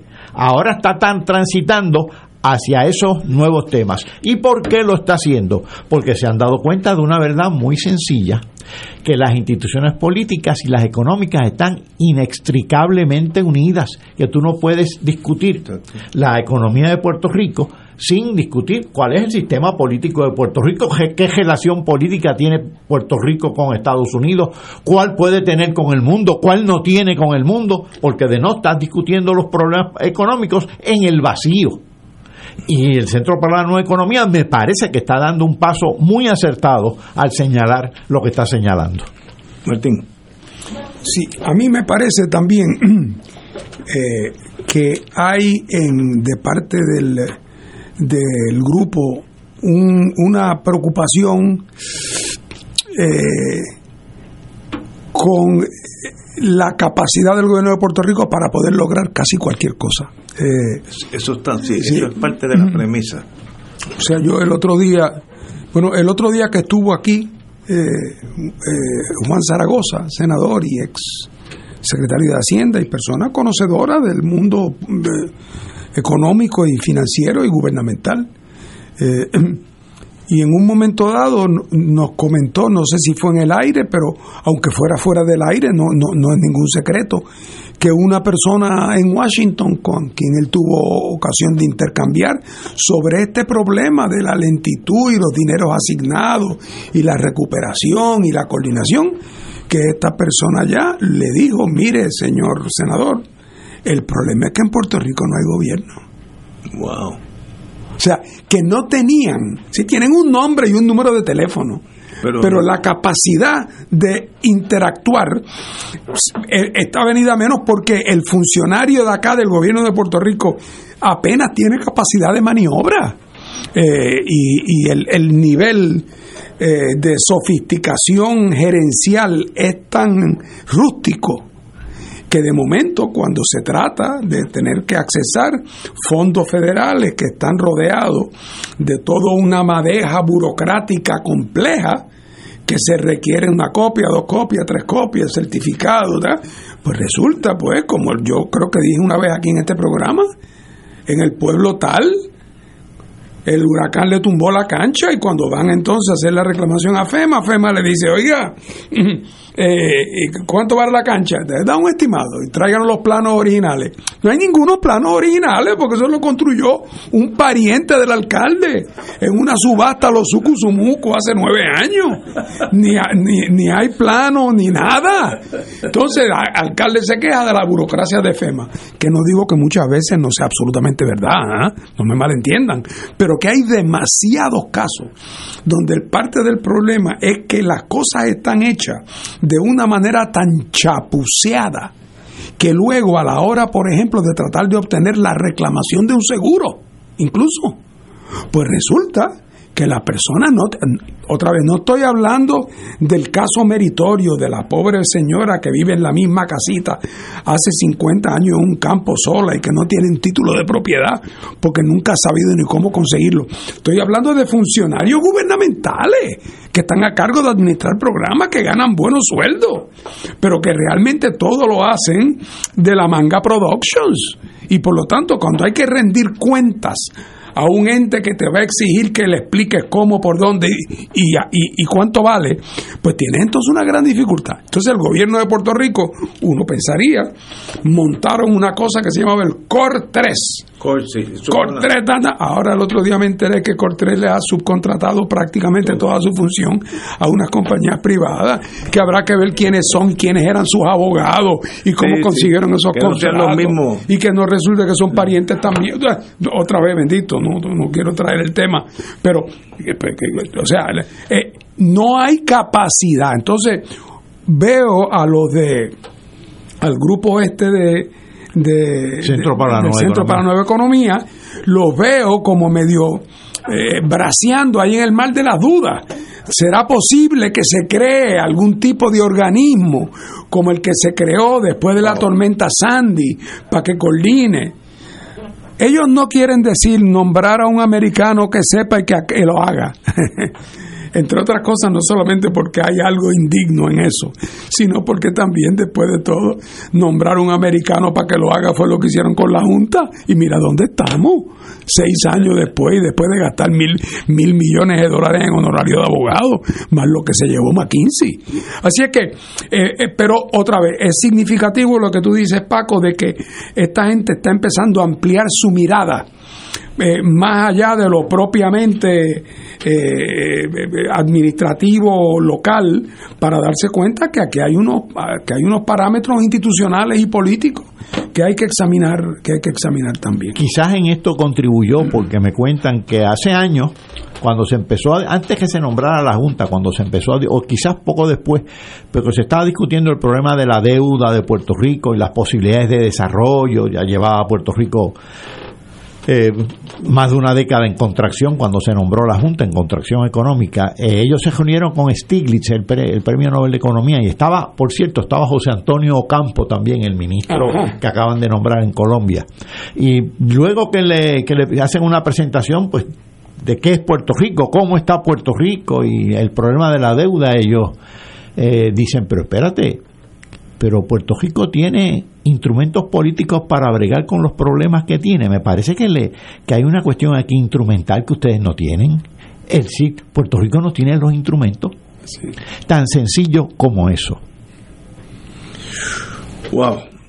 Eh, bueno, vamos a cambiar el tema, porque ustedes ya han logrado deprimirme. Muévete a tierras más fértiles, ¿verdad? Eh, pero contrasto dos, dos fotografías de los periódicos, una del domingo y una de hoy. No, una del... Dos del domingo. En la página 6 del Nuevo Día del Domingo está una locura no tratar algo nuevo y hay una foto del puente que el río se llevó, el que era un puente militar que estaba provisionalmente para siempre y se lo llevó hasta ahí, hay una foto de eso hace como dos semanas más o menos, por ahí más o menos. Pero en la página 10 hay todo lo contrario. Hay una foto que el, huracán Ian se llevó un puente en Sunnyvale Causeway, en el estado de Florida, debe ser cerca de Miami, por ahí. Y lo enseñan, se llevó un canto de cemento, vigas, todo. Tras el colapso de una de las secciones el 28 de septiembre, a raíz del huracán Ian, el puente Sunnyvale Causeway en el estado de Florida fue restaurado en apenas 15 días. Alguien tuvo que meter caña, porque ahí hay que ligar cemento, ¿sabe? Eh, eh, hincar pilares, esto no es fácil. Ahora, ¿cómo el estado de Florida tiene, obviamente, el dinero, para empezar, porque hay que ser justos, y la empleomanía diestra y el interés del Estado para hacer eso en 15 días. Y ya está, aquí hay una foto de un puente perfectamente limpio post eh, catástrofe. ¿Qué contraste con Puerto Rico? Y el, y el, y el puentecito que era este que era un puente militar, se llaman Bailey Bridges, puentes Bailey, porque fue el que lo diseñó. Eh, estará ahí, lo puedo decir desde ahora, meses, meses, hasta que FEMA ponga otro, porque o hablarlo, hablar del municipio, ponerlo ni hablar. Un contraste de dos mundos casi casi intocables, uno con incomparable uno con el otro. Yo no sé cómo analizar Pero fíjate, fíjate, esto ata con el tema de ahorita. Sí. ¿Sabes cuál es la pregunta que se hace aquí el gobierno? ¿A cuál de los contratados le toca? o debemos buscar un nuevo contratado, porque quizás eso pues facilita las cosas con FEMA. Mientras que quizás en Florida ya sabían quién era la, el- la oficina gubernamental que tenía que ocuparse. Y, y- bueno, y- yo- y yo obviamente no- se ocuparon. Yo no quiero adjudicar finalmente este caso en particular, porque no sé cuál es la complejidad relativa técnica claro. de una cosa y la otra, pero, pero, pero, una cosa para mí es bastante obvia. Eh, en Florida, en, eh, en casos de desastres naturales, eh, muchos de los programas de FEMA eh, operan a base de reembolso. Eh, tú resuelves el problema y entonces después luego- vienes a verme, me dice lo que te Lo que costó y, yo veo y llegamos a un acuerdo y yo te... pero para tú poder funcionar con reembolso tienes que tener algún dinerito en tu cuenta de banco para tú poder en lo que te dan el reembolso Y eso no existe. salir mañana y contratar una compañía de construcción que tenga el, expert- el peritaje y que te resuelva ese problema. Eso puede ser parte del asunto eh, aquí. Eh, y, y- y sabemos que en Puerto Rico, eh, dada la circunstancia en que nos encontramos, no solamente que no hay dinero ya en caja, sino que no hay crédito tampoco. Y entonces súmale a eso que la Junta de, de Control Fiscal tiene unas políticas hacia qué es importante y qué no es importante que yo no las entiendo. Eh, que uno, ¿verdad? Eh, está todavía eh, considerando, la, el- ya el otro día salió, se destapó que hubo un momento en que los representantes de la Junta estaban considerando la posibilidad de para llegar a un acuerdo con los bonistas en la Corte de Quiebra con respecto a la deuda de la Autoridad de Energía Eléctrica, se le endilgara el pago de hasta 23 dólares mensuales a cada usuario en Puerto Rico por los próximos 50 años.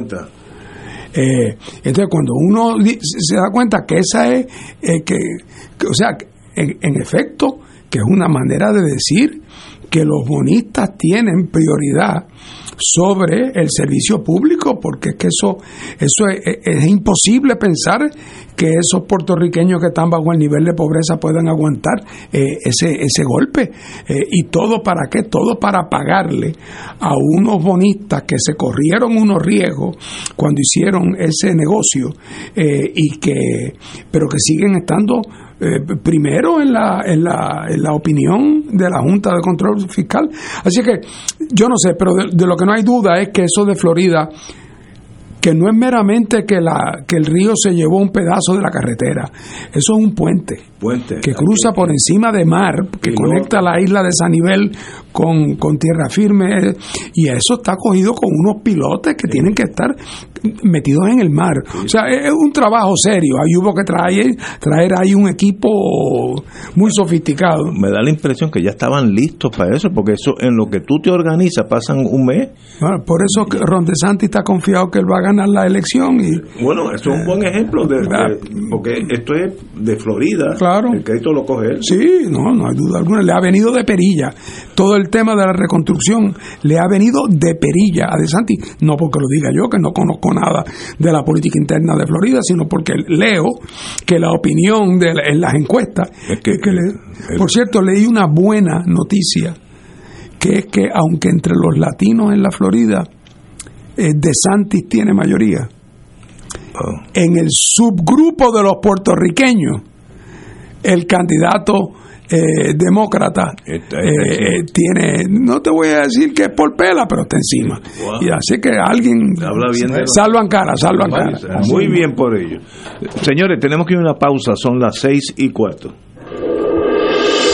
Esto es Fuego Cruzado por Radio Paz 810 AM. Beneficiario de Medicare Platino, se acabaron los referidos. Ahora, con Triple S Advantage, no necesitas referido para visitar a tus especialistas o hacerte pruebas médicas. Llama hoy y cámbiate a Platino Titán de Triple S Advantage. Platino Titán cubre 38 municipios. Para detalles, vea la evidencia de cubierta. Triple S Advantage es una organización de cuidado coordinado con un contrato con Medicare y un contrato con el programa de Medicaid de Puerto Rico. La afiliación a Triple S Advantage depende de la renovación de contrato. Fuego Cruzado está contigo en todo Puerto Rico. De todo un poco con Manolo Almeida, el más ameno en tus mañanas por Radio Paz 810 AM. De martes a viernes a las 9 de la mañana. Notas positivas, salud, ambiente, negocios y entretenimiento. De todo un poco. Martes a viernes por Radio Paz. ¡Estamos vivos! AESA, la pequeña gigante, te invita a sintonizar su espacio radial AESA Informa. Todos los jueves a las 4 de la tarde se estará ofreciendo información relevante a los pensionados y jubilados de Puerto Rico. Te esperamos a esa imparable, auspiciado por MMM Alianza. El Centro Cultural de Corozal y la Administración Municipal te invitan al 38 Festival Nacional del Plátano del viernes 28 al domingo 30 de octubre. Ven a disfrutar con tu familia la variedad de confecciones de alimentos con nuestro plátano. Además, mercado agrícola, feria de artesanías, kioscos y más. En la música, Odilio González, la Corporación Latina, Grupo Tradición Viva y Rafi Santana. Alondra Sofía con el Grupo Maite, entre otros artistas de nuestra música. Recuerda, viernes 28 al domingo 30 de octubre, te invita Oro 92.5 FM. Pa Corozales que vamos. Escucha, tu dinero seguro, temas legales, financieros, entrevistas, invitados y mucho más. Todos los miércoles a las 4 y 30. Tu dinero seguro.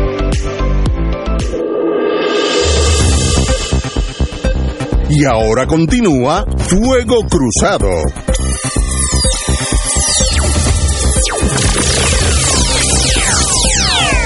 Amigos y amigas, hay una noticia que tiene que ver con Luma, silencio absoluto sobre el futuro del contrato de Luma.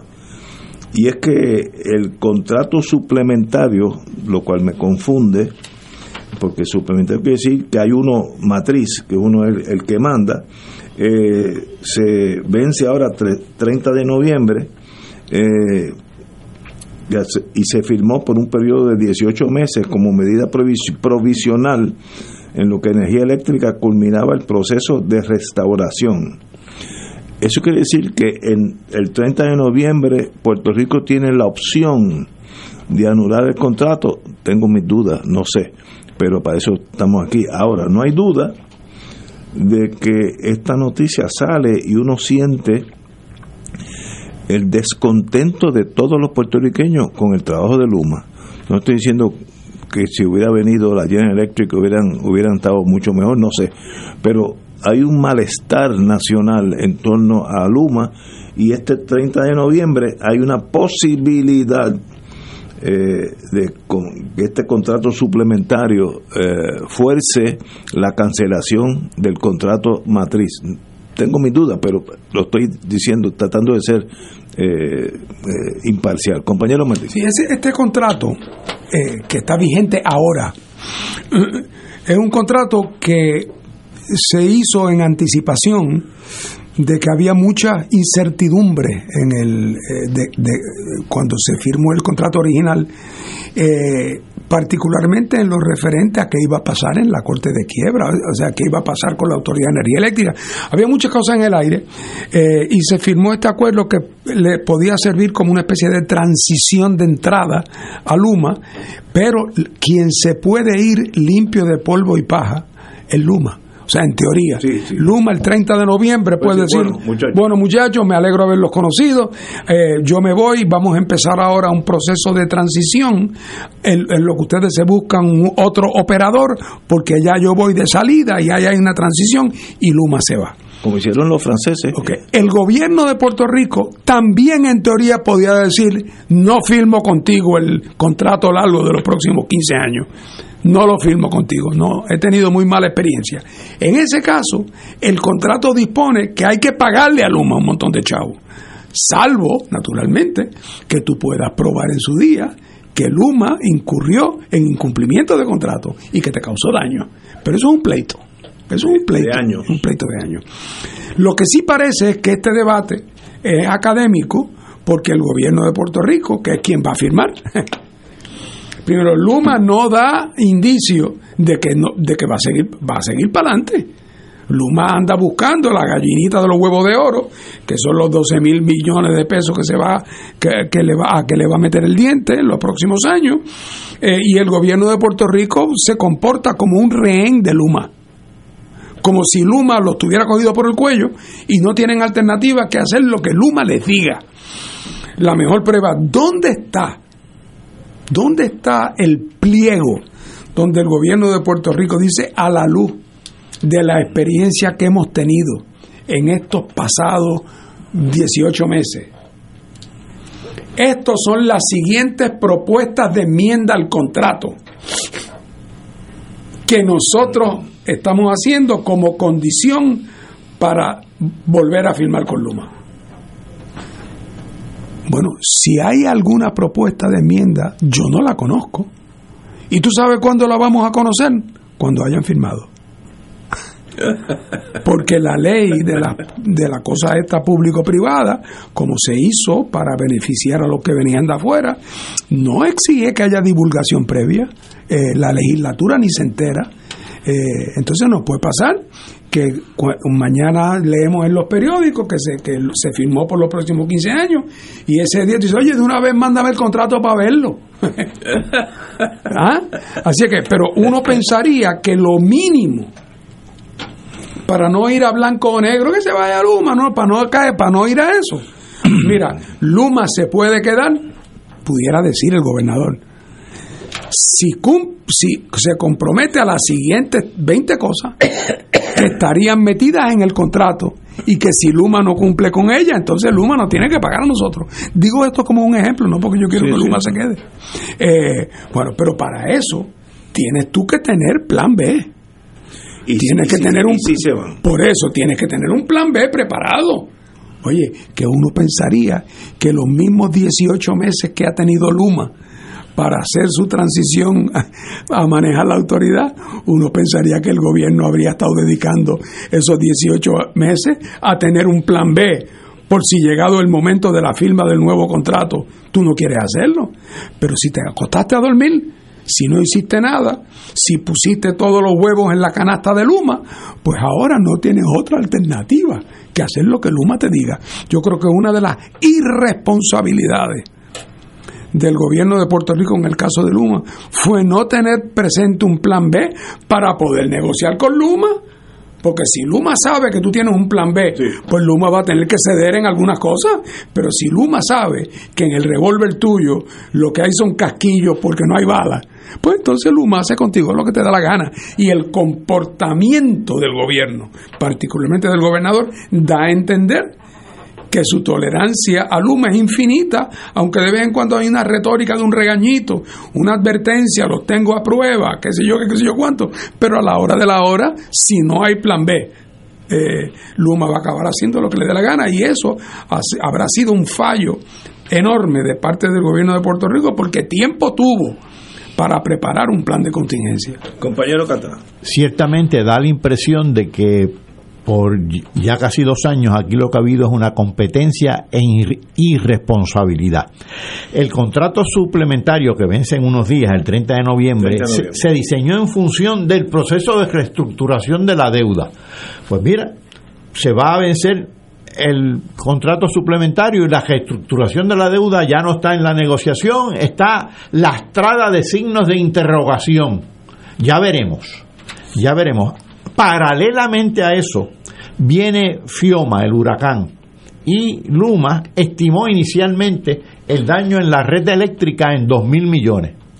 Pero ahora no, dijo, no, no, no son dos mil, son cuatro mil millones. Eso se le sumaría, si se lo aprobaran allá, a los más de diez mil millones de María. Y eso sí le interesa a Luma. es. Ese, ese, es el, ese es el interés de Luma. No es la red eléctrica ni el servicio a Puerto Rico, es ese. Mientras tanto, el gobierno de Puerto Rico pues está este, cantándole a la luna, no a Luma, a la luna. Así que ya, ya veremos qué pasa. Ahí, como lo que dijo Martín me, me preocupa, hay plan B Si Luma nos dice el 30 de noviembre, bueno señores, ha sido un placer, cuenten con nosotros, nos quedamos aquí hasta Navidades, hasta que todo suceda y que, que cuenten con nosotros para eh, reintegrarlo. ¿A quién lo vamos a reintegrar? A, a menos que volvamos para Lautier, pues una posibilidad, ahí hay gente que sabe de eso. Oye, pero, aunque fuera volver a que la autoridad maneje todo, todo, vamos, vamos a imaginarnos eso. La autoridad está desbandada, eh, descapitalizada. O sea, la pregunta es, ¿qué ha hecho el gobierno para que eso pueda ser una alternativa? Ah, que no quiere que eso sea alternativa porque ideológicamente se oponen a eso. Muy bien, pues ¿dónde hay otro? O sea, el mundo está lleno de compañías que administran sistemas de generación de energía eléctrica. Y Puerto Rico es un sitio que por esos 14 millones de pesos, mil millones de pesos vienen por ahí, oye, tiene, tiene, tiene algún atractivo. Eh, ah, pero lo que pasa es que hay que moverse a tiempo para, para abrir un proceso. Eh, y, en ese, y además, en ese caso, de poco nos sirve si a la que viene en vez de Luma, ella viene con su propio contrato ya escrito y Pierluisi lo firma. porque entonces hacen lo mismo. Luma 2. Luma 2. Entonces, que aquí no hay como, no ha habido la voluntad de, de decir, oye, pues nosotros, eh, ¿dónde están las propuestas? Bueno, ya te digo, un contrato que te permite cuando a una compañía que se financia con ingresos públicos, que si tú le preguntas cuánto ganan tus funcionarios, te dice yo no te debo contestar eso. Con el dinero que pagamos nosotros. O sea, pues, eso lo que quiere decir es que ese es un contrato completamente leonino, escrito por los abogados de Luma, en el cual ellos no se obligan a nada. Eh, así es que yo creo que, que esa irresponsabilidad no tiene nombre, que es compartida con la Junta. Así es. Sí, sí, sí, estoy. Tenemos que ir a una pausa, son las seis y media y regresamos ya mismo. Eso es Fuego Cruzado por Radio Paz 810 AM. Beneficiario de Medicare, con Triple S Advantage recibes más dinero en tu cheque del Seguro Social, hasta 2.041 dólares con 20 centavos al año. Con el Buy Down tienes dinero directo en tu bolsillo que puedes usar para lo que tú necesites, un cafecito, un almuerzo, para hacerle unos regalitos a los nietos y a la familia. Aprovechalo y cámbiate hoy a Triple S Advantage. Aplica a cubierta Ahorro Max. Triple S Advantage es una organización de cuidado coordinado con un contrato con Medicare. La afiliación a Triple S Advantage depende de la renovación de contrato. Fuego Cruzado está contigo en todo Puerto Rico.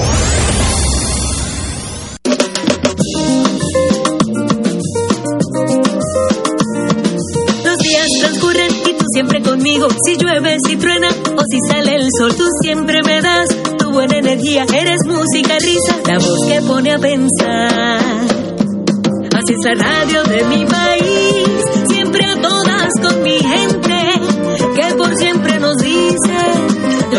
contigo al cien. Si quieres celebrar, si en la casa quieres estar, si quieres reír, o que te canten la verdad, contigo, contigo, yo estoy contigo al cien. Contigo, contigo, yo estoy contigo al cien. Contigo, contigo, yo estoy contigo al cien. Los 100 años de la radio. Y no hay más lo sepas. Y donde quiera. Radio Paz te ofrece el mejor motivo para levantarte temprano y disfrutar el comienzo de un nuevo día de lunes a viernes con Enrique Liboy y Radio Paz en la mañana. La dosis perfecta de noticias, deportes y éxitos musicales de todos los tiempos, humor y curiosidades, calendario de actividades y tus peticiones musicales por el 787-300-4982. Conéctate con el 810 AM de lunes a viernes con Enrique Liboy y Radio Paz en la mañana. Oro 92.5 y Radio Paz 810 AM presentan en la celebración de los 100 años de la Radio Nacional de Puerto Rico, honrando a nuestro cardenal Luis Aponte Martínez en su centenario, con Memorias del Cardenal, datos de su libro autobiográfico, porque a mí En los momentos en que empiezo a dictar este segmento de mis memorias, el 2 de febrero de 2003, estoy celebrando los 30 años de haber sido designado cardenal de la Iglesia Católica por su santidad Pablo VI, precisamente día de la fiesta de la Virgen de la Candelaria, patrona de Lajas, mi ciudad natal. Fue el 2 de febrero de 1973 que se me hizo pública la noticia de mi designación como cardenal de la Iglesia romana, aunque la imposición del capelo cardenalicio en Roma fue el 5 de marzo del mismo año. Oro 92.5 FM y Radio Paz 810 AM presentó en la celebración de los 100 años de la Radio Nacional de Puerto Rico, honrando a nuestro cardenal Luisa Ponte Martínez en su centenario, con Memorias del Cardenal, datos de su libro autobiográfico, porque a mí el Consejo de Acción Social Arquidiocesano CASA presenta su programa radial Casa de Todos, difundiendo el mensaje de la doctrina social de la Iglesia cada martes a las 11 de la mañana por aquí por Radio Paz 810 AM. Conoce este instrumento que utiliza los valores y principios del Evangelio para analizar nuestra actualidad social. Velamos por la dignidad del ser humano. Casa de Todos, martes a las 11 de la mañana, por aquí, por Radio Paz 810 AM.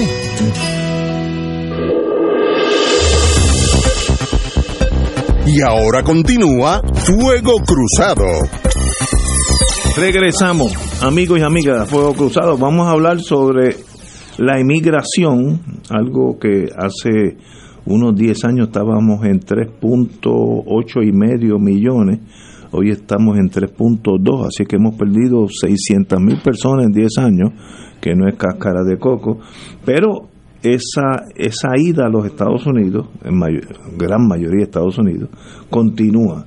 Y aquí se está hablando, hay un artículo de fondo de hoy, en la página 4, Keila López, muy bueno, que dice, eh, entrevista personas que se están yendo, aquí entrevistan a una joven que dice, mi decisión no fue basada en que Puerto Rico se me quedó pequeño o porque estoy harta. Fue que se presentó la oportunidad laboral, era justo lo que estaba buscando y me lancé, eh, relató una señora Aquiles. Eh, sencillamente es una realidad la economía, si aquí tú no tienes empleo, las grandes emigraciones son por guerra, cuestiones políticas o economía. En, el caso de nosotros la migración es básicamente economía. Y entonces hay unos números que nos preocupan mucho, y es que hay años donde en Puerto Rico se fueron, por ejemplo, en el 2018 se fueron de Puerto Rico 112 mil personas. Eh, eh, eso es gigantesca la emigración. El año anterior 17, 77, el año anterior 16, 68. Eh, eso, si seguimos así, Puerto Rico tendrá menos de 3 millones de, habitantes en 5 o 6 años. Compañero Catara, usted es el experto en esto. Sí, el, el, reportaje del periódico está basado en una información que da el Instituto de Estadística en una encuesta sobre la comunidad de Puerto Rico.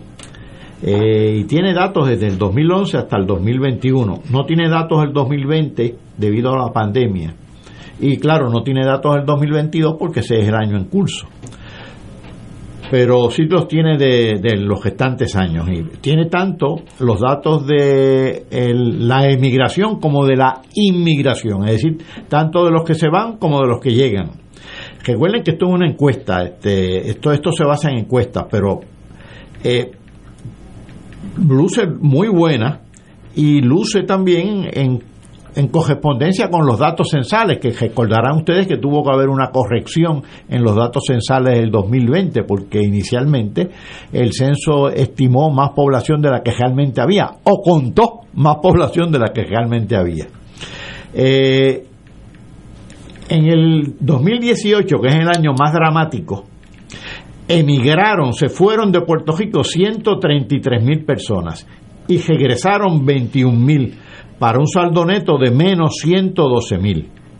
Si tú tomas todo el periodo de 2011 al 2021, pues es menos 605 mil. ponle 600 mil personas menos.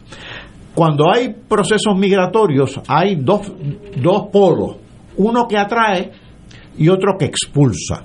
En el caso eh, de atraer, pues en este caso de Estados Unidos, ya sea Florida, X sitio en Florida, o X sitio en Nueva York, o en New Jersey, o en, o en Texas, en donde sea, o en California. Y el caso de expulsión, pues es Puerto Rico, claro, con grandes diferencias en los que entrevistan. A veces se ve que prevalece el efecto de atracción, de que yo tengo trabajo acá, no estoy mal, pero allá me están ofreciendo algo extraordinariamente bueno. Oye, a veces se ve el efecto expulsión, de decir, no, no, aquí esto, la calidad de vida no me gusta, eh, yo estoy este, mal con Luma, eh, se me va la luz a cada rato, eh, tengo un niño pequeño que sufre mucho con eso, la escuela ha sido un desastre, y me voy. Así que los dos fenómenos están presentes, el fenómeno de la atracción y el fenómeno de la expulsión. Y recuerde que estamos comparando a un país pobre como Puerto Rico o relativamente pobre para tampoco porque tampoco somos haitinos con estados como el de Florida o el de Nueva York eh, relativamente más ricos que nosotros considerablemente más ricos eh, con mejores servicios infraestructurales y demás. Así que esos dos efectos de expulsión y atracción están presentes.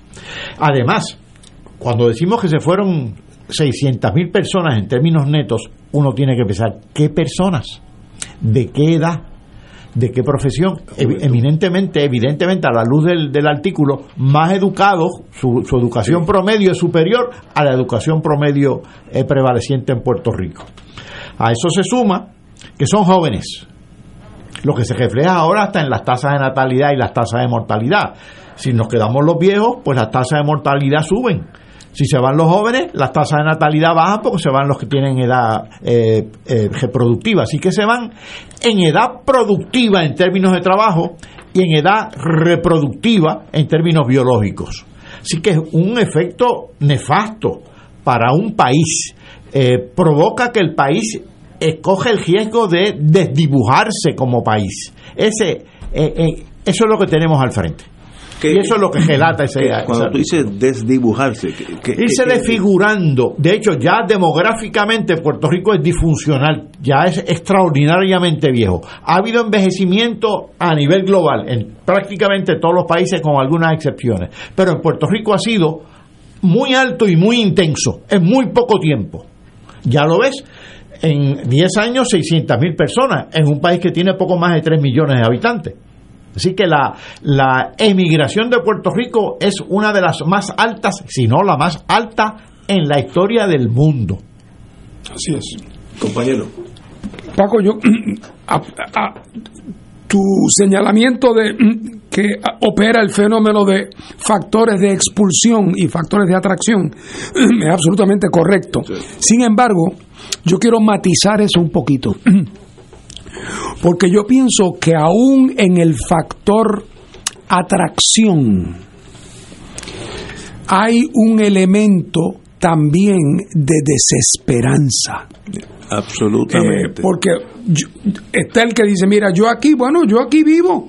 Eh, yo tengo trabajo, vivo más o menos bien, pero es que ese trabajo que me ofrecen allá es tanto mejor.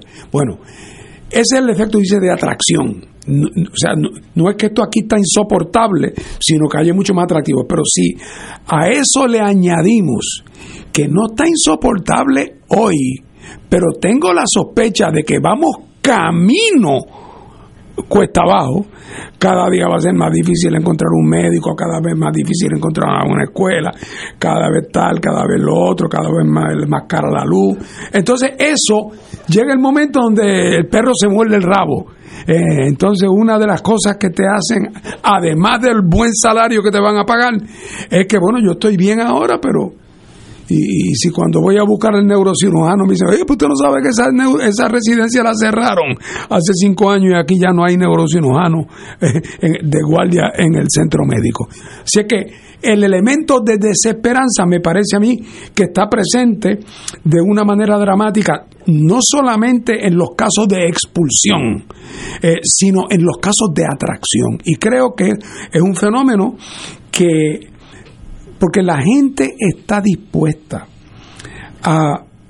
Mira, una de las cosas que se descubrieron en Europa cuando se formó el mercado común europeo, había unas grandes dudas de que si tú creabas un mercado de, movimiento perfecto de gente sin frontera entre países ricos y países pobres, se vaciarían los pobres en los ricos. Por ejemplo, había quien pensaba que el día que Grecia e y Portugal entraran a la Unión Europea, todos los griegos y los portugueses se iban a mudar a vivir a Francia y Alemania, y ¿verdad? ¿Qué pasa? Hombre, claro que pasó, pero no es que se vaciaron. Fue un número reducido. ¿Por qué?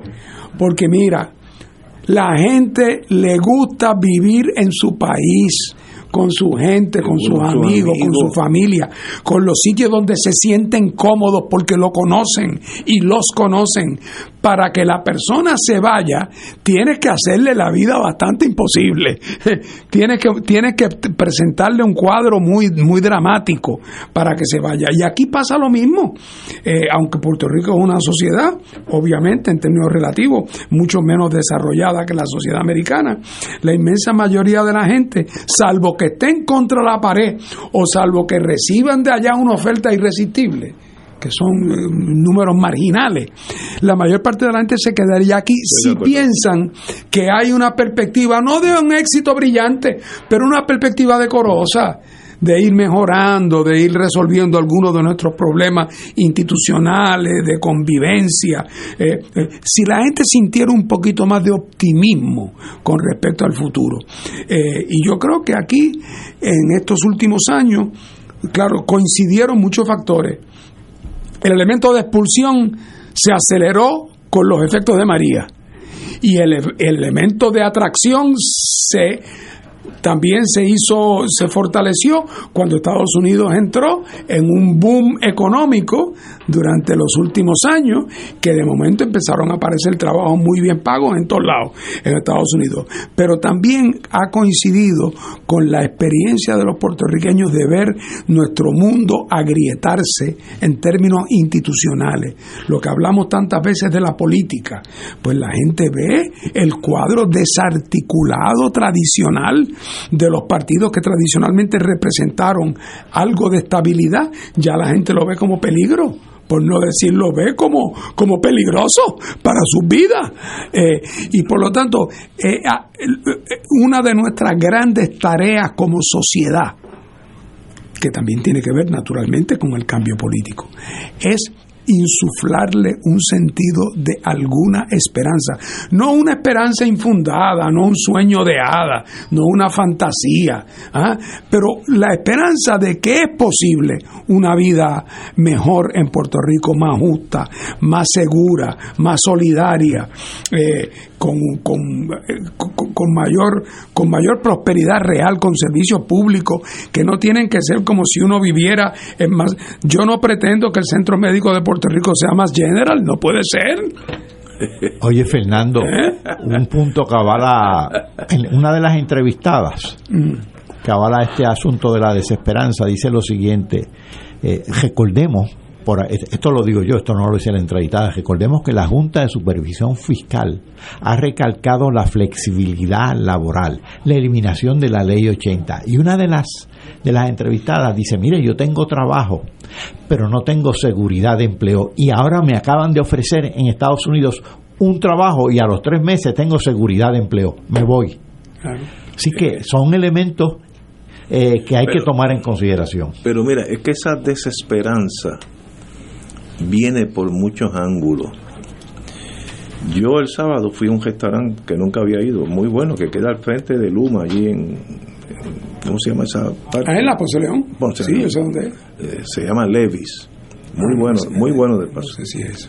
Ahora, como no lo sabía, yo vine por detrás y hay, y hay que penetrar la, la calle Colomer, me acuerdo hasta el nombre.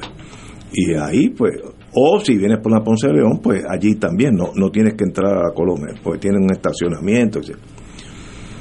Yo no había visto una calle en tan mal condición física. Con un jeep se te hace difícil pasar por allí. Y yo no tengo un jeep, así que yo, bueno, caí en 40 boquetes, pero boquetes de verdad. Y uno dice, pero este es el país de mi futuro. Si yo tuviera 25 años, este es el país que para ir a un restaurante en San Juan, en el mismo medio, no estamos hablando ya en Lares Y, y en Adjunta, es una cosa primitiva. Tiene posibilidad de que eso mejore. Pues mire, van a pasar años, porque si eso está tan malo, esa calle, eso va todo, y, y que no es una calle primaria, así que esa tiene eh, opción 7. Eh, Ese es el Puerto Rico donde yo existo y donde voy a pasarme mis últimos años. Pues desesperante, Pero da duro emocionalmente. La incertidumbre. Recuerda que la semana pasada aquí, cuando estaba Juan Zaragoza, hablamos del Código Contributivo, de la Ley 52 y de la Ley 60. Pues la Ley 60 la aprobaron en el 2019, la enmendaron luego, hay unas enmiendas todavía por ahí corriendo, la Ley 52 posteriormente, ahora en el 2022, todavía al día de hoy, la Junta de Supervisión Fiscal y el gobierno están discutiendo sobre esas dos leyes. Al día de hoy todavía están en discusión. La Junta ha hecho Así que si eso no abona a la incertidumbre, Eh, un, un amigo mío que es ingeniero, los ingenieros son valiosos para la sociedad, me dice, tú sabes que esos boquetes se pueden solucionar sin bitumul. En África, cuando hay un boquete así, que van a pasar 15 años hasta que venga un nuevo dictador y la, ponga bonita, le echan tierra y arena y cal y, y- y- piedra y por lo menos no caes en un abismo. Y nunca había pensado en eso. Y es verdad. ¿Por qué el Estado o San Juan o el que sea no coge los peores casos y le echan piedra o este piedra parece que se han complicado los contratos. Ay, ah, que no se hagan los mismos dos. Pero que uno pueda hacer algo por tratar de disminuir ese problema. Pero esos boquetes están intactos, no le han hecho nada. Eh, este amigo que fue ingeniero muchos años en, en África me dice cuando pasaba eso en África los mismos vecinos llamaban llenaban el boquete con tierra ellos ellos mismos con pala pues oye, y nosotros no podemos hacer eso o no No, y es que también lo que tiene en parte, en parte, es que estoy seguro que el gobierno federal no da chavos para la piedra. Entonces, como para eso no hay chavos No hay- federales, ni lo considere. Oye, sí. Ponte a pensar para que cuando venga el proyecto tal que Sí, sí. Jennifer está empujando, que repartan 7 mil millones, que nos toque tanto, taca, tata, y en el entre- mientras que yo recuerdo cuando yo era muchacho, cuando yo era niño, todavía existían en Puerto Rico los camineros. Yo me acuerdo de ellos. ¿Ah? Tenían unas casitas. Sí, cada y, y cuatro te- y tenían un tramo, y entonces el caminero estaba encargado de si aparecía un boquete, El- el- iba con su carretilla y arre, y le echaba una piedra, la, ta, le echaba una chava. Había su. Entonces, y lo mismo, ah, y mantenía la grama cortadita a ambos lados de la carretera y mu- con muchas florecitas. eh, y si había alguna, algún desliz de tierra, pues allí iban, no tenía maquinaria pesada, pero con una pala y ocho horas de trabajo se puede mover bastante tierra eh, para que pudieran pasar los carros otra vez. Pero el principio era cuál? El principio es que para resolver el problema de que hubo un cierto desprendimiento de terreno o porque hay un hoyo en la carretera, para resolver la inmediatez de eso, no hay que montar un plan Marshall. Eh. No hay que hacerlo. Pero estamos también ya tan acostumbrados a funcionar de otra manera del gran, gran federal y si no hay un digger que vale nuevo 90 mil pesos o yo no sé cuánto, pues no se puede hacer nada. "Y con una, con una, eh, con un, ¿cómo se llama? Con una, con una carretilla y una persona fuerte, no, no se podrá hacer, no digo resolverlo todo, pero atender la crisis de esta tarde, ah, ni, ni soñarlo, hasta que no llegue el digger, pues no va a llegar nunca. Wow. Eh, También aquí sale una noticia relacionada, con eso. Energía Eléctrica, Energía solicitará fondos federales para el almacenamiento de energía, petróleo. Vamos a, no estamos hablando de grandes inversiones, un tanque de eso, no, ¿saben? eso no es una turbina llena de eléctrica que vale medio billón. Es cosa sencilla, los tanques es básicamente un termo, pero bien grande, la misma configuración. Como tú dices, estamos esperando que venga FEMA y, ponga el dinero. Y tal vez sea la única solución porque no podemos pedir prestado los 200 mil dólares que vale ese tanque, pues eso no existe. Entonces también se ha desarrollado por la experiencia una ausencia de credibilidad, porque cuántas veces la vieja autoridad de energía eléctrica no decía públicamente cómo eventualmente iríamos a la sustitución de íbamos a ir a la energía renovable y nunca hicieron nada. Entonces ahora cada vez que alguien dice vamos a extenderle la vida a esta planta de que quema diésel, alguien dice, ay bendito, eso es para no, para no ir a la renovable, 25 años más, así que no le den la autorización. Entonces, ¿qué pasa? Que cuando dice, bueno, pero ¿y, y, dónde están los, los abanicos o dónde están las paneles solares? Ah, bueno, para eso no han llegado los chavos. Entonces, pues estamos entre la espada y la pared, por eso estamos como estamos, porque nadie da una orden final sobre el tema, nadie da, y mientras tanto, cada día más gente se desconecta. Al desconectarse. Es un ciclo vicioso. Cada día, a quien eventualmente, quien produce el equipo, sea Luma o Luma 1, Luma 2, o la autoridad 1, la autoridad 2, ¿a quién le va a vender eh, electricidad? Si ahora, como hemos hablado aquí, están hasta las compañías privadas, la Coca-Cola, Banco Popular, construyendo y construyendo plantas, ¿ah? que por cierto no son de energía renovable son de ellos, de diésel. Sí, pero son, son, son, de plantas de, gas, de, gas, de gas propano. Sí, sí. Bueno, señores, con esa nota de esperanza me voy deprimido para mi casa. Pero en cuanto llegue me doy un coñacito y se me olvida las penas de la vida. Un privilegio que estar aquí con ustedes dos. Buenas tardes. Buenas tardes.